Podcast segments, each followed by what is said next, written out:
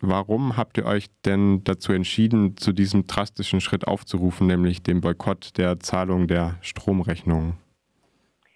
Naja, du hast es ja in deiner Anmoderation schon gesagt. Es wird ähm, alles teurer. Ich weiß nicht, ähm, wie es dir geht. Ich habe äh, eine Erhöhung meiner Stromrechnung jetzt von Januar bekommen um die Hälfte. Gleichzeitig hat meine Hausverwaltung schon mal angekündigt, ich soll mich darauf vorbereiten, dass meine Nebenzahlungen ähm, um das Fünffache steigen.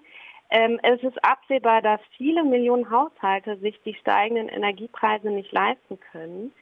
Ähm, und das, obwohl bezahlbarer Strom zum Heizen und Kochen ein Grundbedürfnis ist ähm, und eigentlich ein Grundrecht sein sollte. Und gleichzeitig machen aber Energiekonzerne enorme Gewinne. Wenn wir uns anschauen, im letzten Jahr hat E.ON ähm, alleine zwischen Januar und September 4,3 Milliarden Euro gemacht. Bei Vattenfall waren es 15 Milliarden.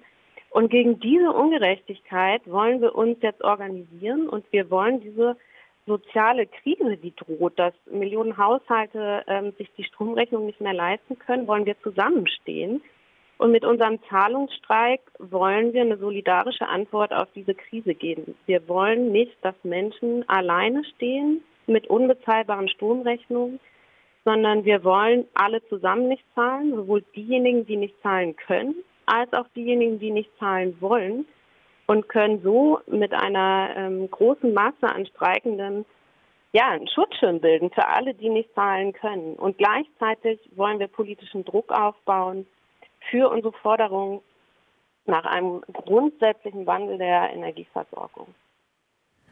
Die Kampagne hat am Mittwoch gestartet, wenn ich richtig informiert bin. Und auf der Internetseite von Wir zahlen nicht, wir zahlen nicht.info können Menschen sich eintragen und ähm, dann sozusagen ihre, ja, ihren Willen bekunden, die Stromrechnung nicht zu zahlen.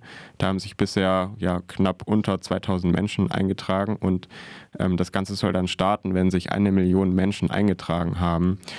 Ich habe das Gefühl, es wird da sehr der Fokus auf das gemeinsame Verweigern gelegt und dass, äh, ja, dass es eben gemeinsam getan wird und dass sich auch in Nachbarinnenschaften vernetzt wird. Ähm, du hast es ja auch angesprochen, es soll solidarisch sein.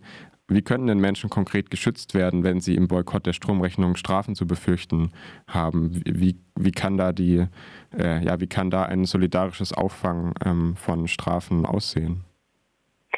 Naja, also zum einen dadurch, dass wir ja ähm, so viele ähm, sein wollen. Also wir haben jetzt erstmal die Marke auf eine Million gesetzt weil je mehr wir sind, desto mehr Einfluss haben wir, aber je mehr wir sind, desto mehr sind wir auch vor möglichen Konsequenzen ähm, geschützt.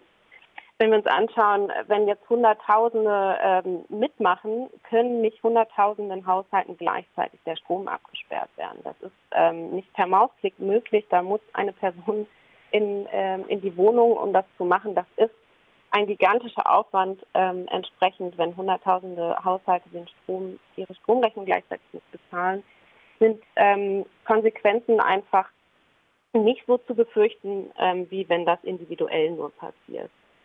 Ähm, ja, und gleichzeitig äh, ist aber natürlich auch möglich, dass man sich vor Ort, und das ist ja auch die Idee dieser Kampagne, ähm, dass sich lokale Gruppen bilden und sich vor Ort gemeinsam vernetzt wird, ähm, es können natürlich auch ähm, Stromsperren verhindert werden, indem man ähm, sich vor Ort äh, zusammentut und denjenigen, die eine Stromsperrung droht, ähm, gemeinsam ähm, wie bei Zwangsräumungen ähm, ja das, das Haus äh, schützt.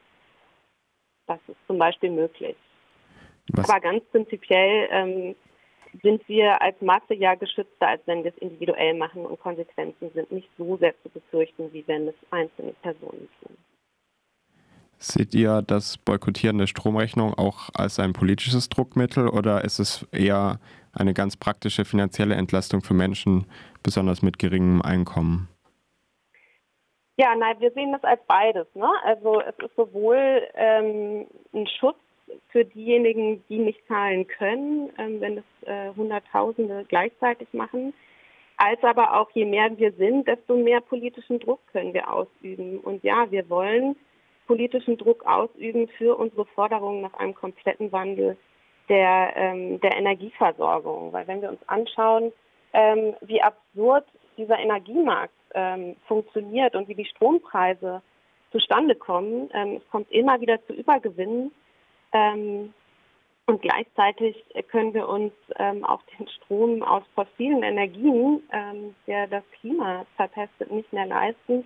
Das heißt, wir wollen einen kompletten Wandel der Energieversorgung. Wir wollen bezahlbaren und auch nachhaltigen Strom und beides ist machbar und dafür wollen wir auch politischen Druck aufbauen. Ja. Wie kann das denn konkret äh, ja, vonstatten gehen. Also eine Forderung, die ihr habt, ist neben dem Verbot von Stromsperren und einem bezahlbaren Strompreis von 15 Cent die Kilowattstunde. Ähm, ein, also das sind zwei Forderungen, weitere dann eher politischere Forderungen, wobei ich den politischen Charakter der beiden anderen Forderungen natürlich auch nicht absprechen würde, sind 100% erneuerbare und dezentrale Energien und ganz interessant eine Vergesellschaftung der Energiekonzerne für eine ja, demokratische Energieversorgung. Wie kann sozusagen das Boykottieren der Stromrechnung dazu beitragen, dass, äh, ja, dass diesen Zielen näher gekommen wird? Naja, das eine sind ähm, kurzfristige Forderungen, wie jetzt ähm, das Verbot von Stromsperren. Ähm, und das andere, ähm, wie jetzt die Vergesellschaftung der Energieversorgung, sind natürlich langfristigere Ziele. Aber indem wir Hunderttausende Menschen hinter diese Forderung versammeln, ähm, und dann auch politischen Druck ausüben, dass wir dann Stromrechnungen bestreiken, ähm, ja, wollen, können wir Druck aufbauen, dass diese Forderungen gehört werden. Also wir haben das ja bei der ähm, Kampagne Deutsche Wohnen und Co. enteignen gesehen, dass wenn, ähm, wenn sich eine Masse für eine Forderung ausspricht, ähm, die Gehör finden muss. Und das äh, wollen wir mit dieser massenhaften Bestreikung der Stromrechnung auch äh, bezwecken.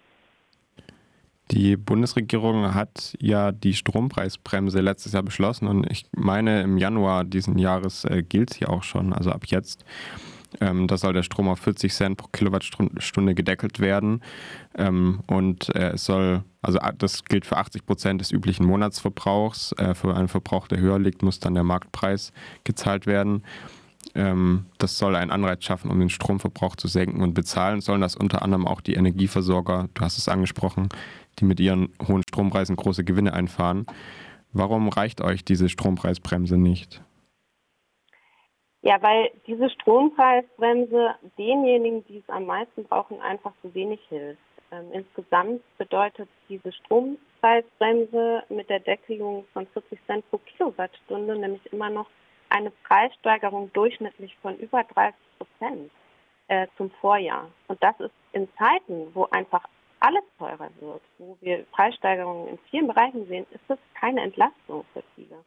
Wenn wir uns jetzt beispielsweise anschauen, ähm, das Bürgergeld, was jetzt an die Stelle von Hartz IV tritt. Es gibt Hochrechnungen, die zeigen, dass für einen Personenhaushalt beim durchschnittlichen Verbrauch von 1500 Kilowattstunden pro Jahr die Kosten trotz Strompreisbremse auf 641 Euro sich belaufen. Und im Bürgergeld sind aber gerade mal knapp 511 Euro vorgesehen. Das heißt, hier fehlen 131 Euro. Ähm, ja, das ist einfach zu wenig, äh, diese Deckelung. Ähm, schon 2021 äh, konnten Millionen Menschen sich ähm, die Stromrechnung nicht bezahlen. Hunderttausenden wurde da schon der Strom abgesperrt. Und jetzt mit diesen Steigerungen, die wir auch mit der Strompreisbremse haben, werden das einfach noch mehr sein.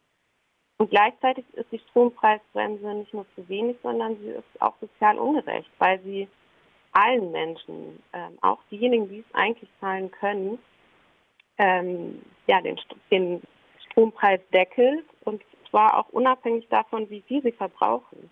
Das heißt also auch, ähm, ja, ein Mensch, der äh, einen Pool hat und ein Gartenhaus und ähm, einen sehr viel höheren Verbrauch als jetzt eine alleinerziehende Mutter in einer Zwei-Zimmer-Wohnung, bekommt seinen Strom zu 80 Prozent ähm, subventioniert. Und das äh, ist sozial ungerecht. Und gleichzeitig werden diejenigen, die eh schon Strom sparen mussten im Vorjahr, die werden nicht mehr Strom einsparen können ähm, und müssen aber äh, bekommen nur 80 Prozent des Vorjahresverbrauchs subventioniert. Das äh, ist aus unserer Sicht ungerecht und das reicht nicht. Du hast gerade auch schon die soziale Ungerechtigkeit angesprochen. Ist es nicht auch ein, ja, ein großes Problem der Umverteilung, dass, wie du gesagt hast, im Bürgergeld ja, nicht genug Geld vorhanden ist, um dann tatsächlich die Stromrechnung zu zahlen? Braucht es also nicht auch eine ja, drastische Umverteilung der Vermögen in Deutschland, ähm, um der, um den ja, vielfältigen Krisen, äh, eine davon ist natürlich auch die, die steigenden Preise, zu begegnen?